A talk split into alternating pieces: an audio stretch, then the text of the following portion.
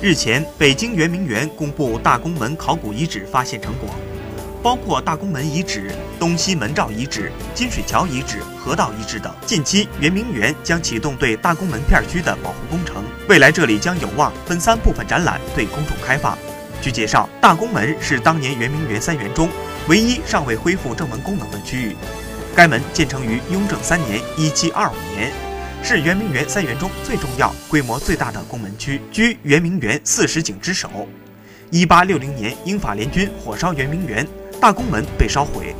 后同治皇帝曾命人对其进行重点恢复，但并未完成便停工，大宫门就此在随后的一百余年时间里逐渐荒废。二零零二年至今，圆明园管理处对大宫门遗址进行了四期考古发掘工作，现已基本发掘清理出六处主要建筑遗址。和部分河道以及道路广场。